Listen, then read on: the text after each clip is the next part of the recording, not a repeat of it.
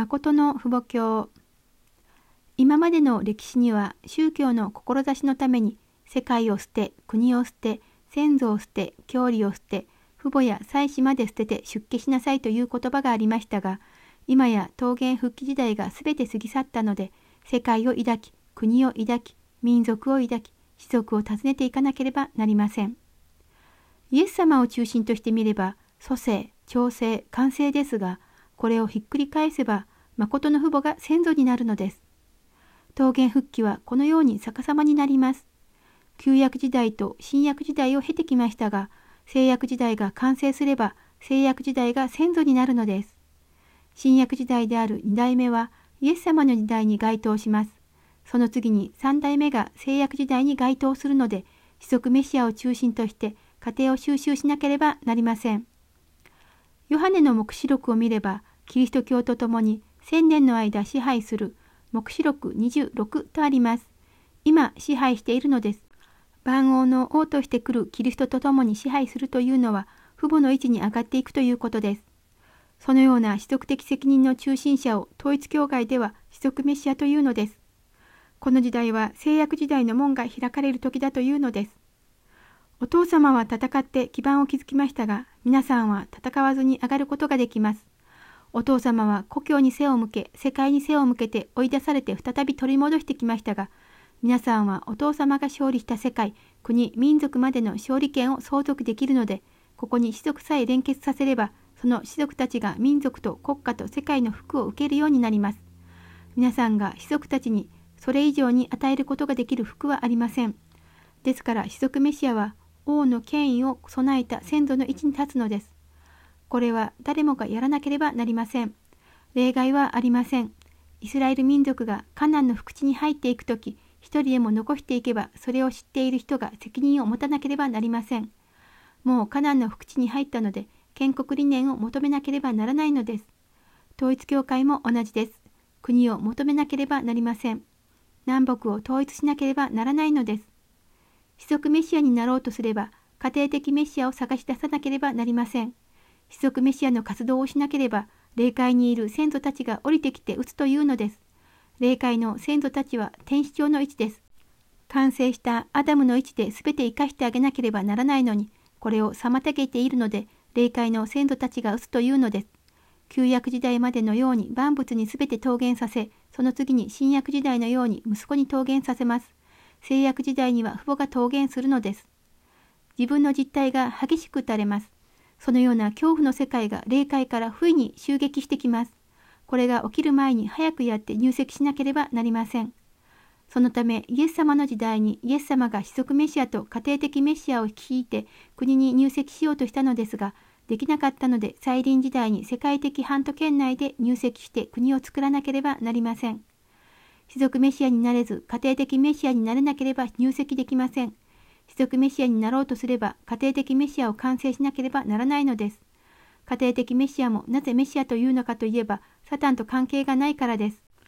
今まで宗教は出家を命令し聖職者に対して結婚を否定しました。しかし統一教会は韓国教をしなさいと言います。世界統一国開店日を宣布し、誠の父母と制約時代を発表したので、家庭を求めていかなければなりません。そして韓国です。国を求めていかなければならないのです。アダム家庭では世界を統一できません。アダム家庭の基準と同じ、英、米、仏が世界的国家を代表し、カインとアベルが神父国家と一つになって来られる新郎の再臨種、誠の父母にはべり、神様と一つにならなければなりません。そうすることによって平面的に再臨死の完成権が子息メシアの完成権に延長されるのです。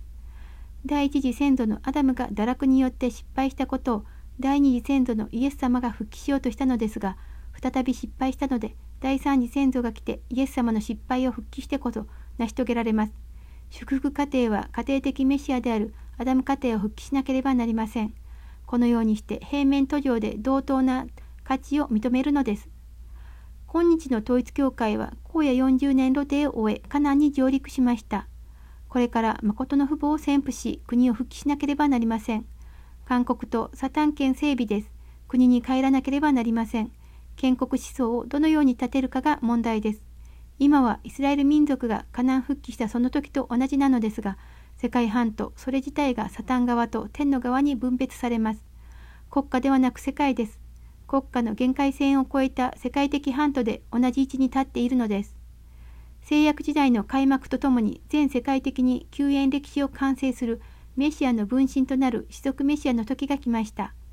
皆さんの家庭を復帰し、さらには皆さんの士族と民族、そして国家を復帰しなければなりません。このような使命を帯びた人々を士族メシアと呼ぶのです。すでに私たちは数万組の士族メシア宣教師を全世界に派遣しました。遠からず世界的な次元で理想的な家庭が建てられるでしょう。制約時代には母の役割が大変重要です。堕落した時とは正反対に母が子女たちと一つになり、皆さんの夫を復帰し、誠の父母様の祝福を受け、神様の見舞いに戻っていかなければなりません。皆さんの家庭を中心として誇るべきものは誠の父母しかありません。皆さんが神様の息子、娘になり、誠の父母の息子、娘になったという事実は、歴史時代において勝利者の中の勝利者であり、救援設理の中でサタンを退治した大将の中の大将だということです。世界的に誠の父母を宣布したのと同じように、父母様の伝統を誇り宣布しなければなりません。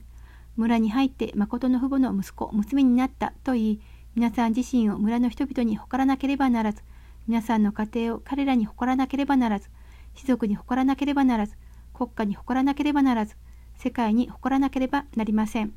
そのようにすることによって村のどこでも誠の父母を誇らなければ皆さんの行く道が塞がるのです。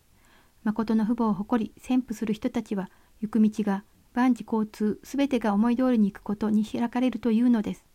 ですから私が家庭から士族民族国家世界を巡りながら誠の父母を宣伝することによって解放された勝利者になれるということを知らなければなりません。これで本日の訓読は終わります。このゴディブルはご視聴いただいている皆様のご支援で成り立っています。詳細はゴディブル .org をご覧ください。